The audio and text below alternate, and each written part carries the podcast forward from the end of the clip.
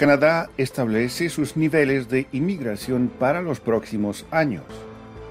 Piden a Ottawa que aplique más impuestos a las grandes ganancias de las petroleras.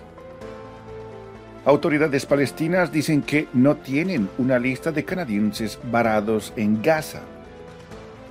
Protesta de trabajadores en Toronto, Canadá debe dejar de armar a Israel informe sobre la islamofobia en el país, uno de cada cuatro canadienses desconfía de los musulmanes.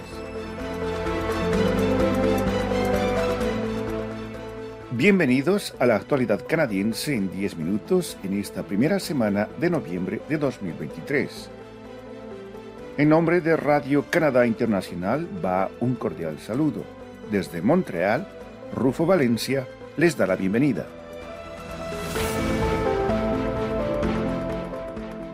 El gobierno canadiense mantendrá su objetivo de recibir 500.000 nuevos inmigrantes a partir de 2025 y confirmó el establecimiento de un límite a partir de esa fecha.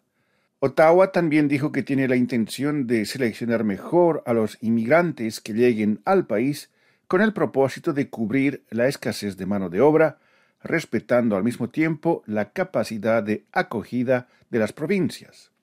En una conferencia de prensa en Ottawa este primero de noviembre, el ministro federal de Inmigración, Mark Miller, confirmó el aumento de los objetivos de inmigración a 485.000 nuevas llegadas el próximo año y luego el establecimiento a partir de 2025 de hasta medio millón de residentes adicionales.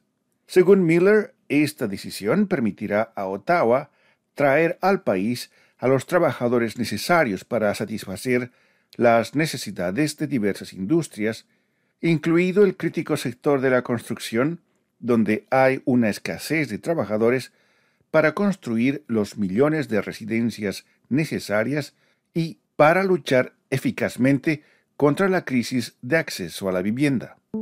Están escuchando La actualidad canadiense en 10 minutos, un podcast de Radio Canadá Internacional.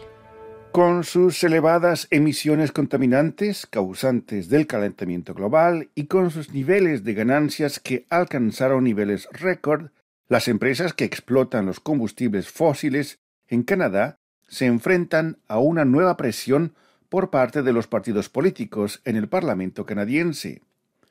Esa presión incluye un número creciente de demandas de que se aplique un impuesto a las exageradas ganancias de las empresas petroleras en Canadá. Esos llamados a favor de un nuevo impuesto tienen un cierto apoyo entre los diputados liberales, los bloquistas, los neodemócratas y los verdes.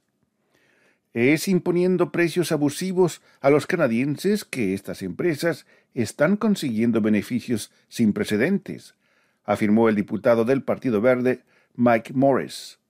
La Asociación Canadiense de Productores de Petróleo dijo que se opone a la idea de imponer un impuesto a los beneficios que logran sus miembros.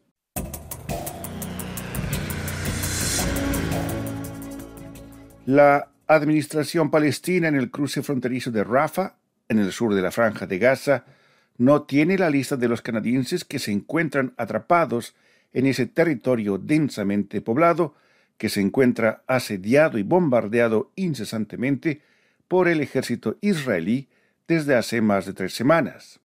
Los canadienses podrán salir de la franja de Gaza tan pronto como tengamos la lista con sus nombres y los de sus familiares, afirmó este 2 de noviembre el jefe del servicio de prensa de la Administración de la Parte Palestina del cruce de Rafa, Wael Abu Omar. El Ministerio de Relaciones Exteriores de Canadá dijo que había proporcionado a sus socios regionales la lista con los nombres de los ciudadanos canadienses, los residentes permanentes y sus familiares varados en la franja de Gaza. Según ese Ministerio Federal, los canadienses representan uno de los mayores contingentes de extranjeros que se encuentran atrapados en la franja de Gaza. El 7 de octubre, el movimiento de resistencia islámica Hamas lanzó un ataque mortífero contra Israel llamado Operación Diluvio al-Aqsa causando la muerte de unos 1.400 israelíes, incluyendo unos 338 soldados. Hamas también mantiene como rehenes a más de 200 israelíes y ciudadanos binacionales. En respuesta a ese ataque, Israel declaró la guerra a Hamas y desde entonces la franja de Gaza continúa siendo bombardeada implacablemente.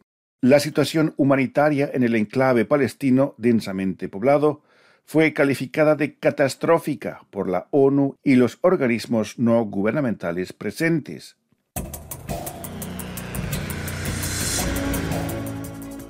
Un grupo de trabajadores y miembros de organizaciones no gubernamentales bloquearon este 30 de octubre en Toronto el ingreso a la sede de la empresa Incas, que fabrica vehículos blindados y ofrece seguridad aeroespacial y ciberinteligencia.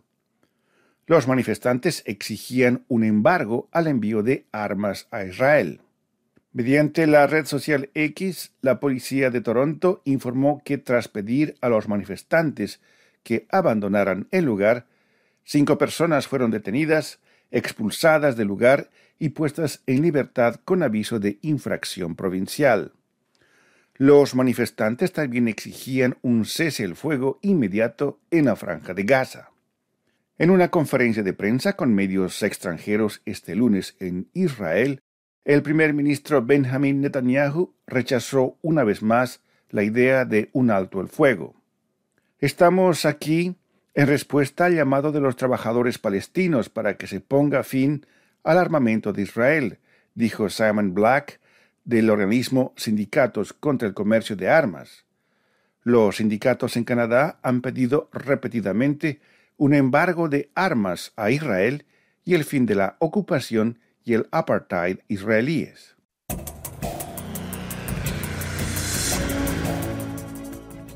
La islamofobia continúa siendo un problema constante en Canadá, ya que uno de cada cuatro canadienses dice que no confía en los musulmanes, según las conclusiones de un nuevo informe elaborado por el Senado y publicado este 2 de noviembre. La evidencia es clara. La islamofobia es una grave amenaza para los musulmanes canadienses y se necesitan medidas urgentes, dijo este jueves a los periodistas la senadora Salma Autayahan, quien preside el Comité de Derechos Humanos del Senado. El informe, el primero de su tipo que estudia la islamofobia en Canadá, explora las razones detrás de ella y ofrece recomendaciones para cambiar de rumbo. La elaboración de ese documento tomó un año y fue el resultado de 21 reuniones públicas y también se escuchó el testimonio de unos 138 testigos. El documento encontró que las mujeres musulmanas se han convertido en el blanco principal cuando se trata de violencia e intimidación porque son fácilmente reconocibles por su vestimenta. Como resultado, muchas de ellas tienen miedo de salir de sus hogares para ir al trabajo, la escuela o llevar a cabo sus actividades rutinarias, dice el documento del Comité de Derechos Humanos del Senado canadiense. A continuación, nuestra colega Paloma Martínez nos da algunos detalles sobre los reportajes de la semana. Bienvenida, Paloma. Hola, ¿qué tal, Rufo? Esta semana les propongo una entrevista con la política canadiense de origen chileno Soraya Martínez Ferrada. A modo de conclusión del mes de la herencia latinoamericana en Canadá, la ministra canadiense de Turismo dijo que las comunidades latinas del país están muy bien arraigadas. Aún así, según la diputada, también deben atreverse a tomar posiciones clave en diversos sectores de la sociedad. Tomar el riesgo de ocupar espacios estratégicos para reforzar las relaciones de Canadá hacia nuestros países de origen. ¿eh? Tal vez no, tan solo reunirnos entre nuestra comunidad, pero abrirse a, la sociedad, ocupar espacios a niveles de temáticas o temas que son importantes para traer la perspectiva latinoamericana. También les invito a un taller de percusiones que dio la Banda Sinfónica de Cajica de Colombia de gira por Canadá. Este Escuchemos a Camila Martínez, una de las estudiantes de secundaria de la Escuela FACE de Montreal que participó en ese taller. Interesante, eh, no aprendemos mucho de otras partes del mundo, cómo se toca pues los ritmos en general y aquí eh, ahorita acabo de aprender una nueva técnica de cómo jugar la, quiero decir, tocar la conga y ya eso está padre. Además, un dossier especial con todos los reportajes y entrevistas relativos al mes de la herencia latinoamericana en Canadá que terminó esta semana. Es todo por mi parte, Rufo. Muchas gracias. Buen fin de semana. Muchas gracias, Paloma. Aquí llegamos al final de la actualidad canadiense en 10 minutos, un podcast semanal de Radio Canadá Internacional. Desde Montreal, Canadá, Rufo Valencia les agradece por su atención y será hasta la próxima semana.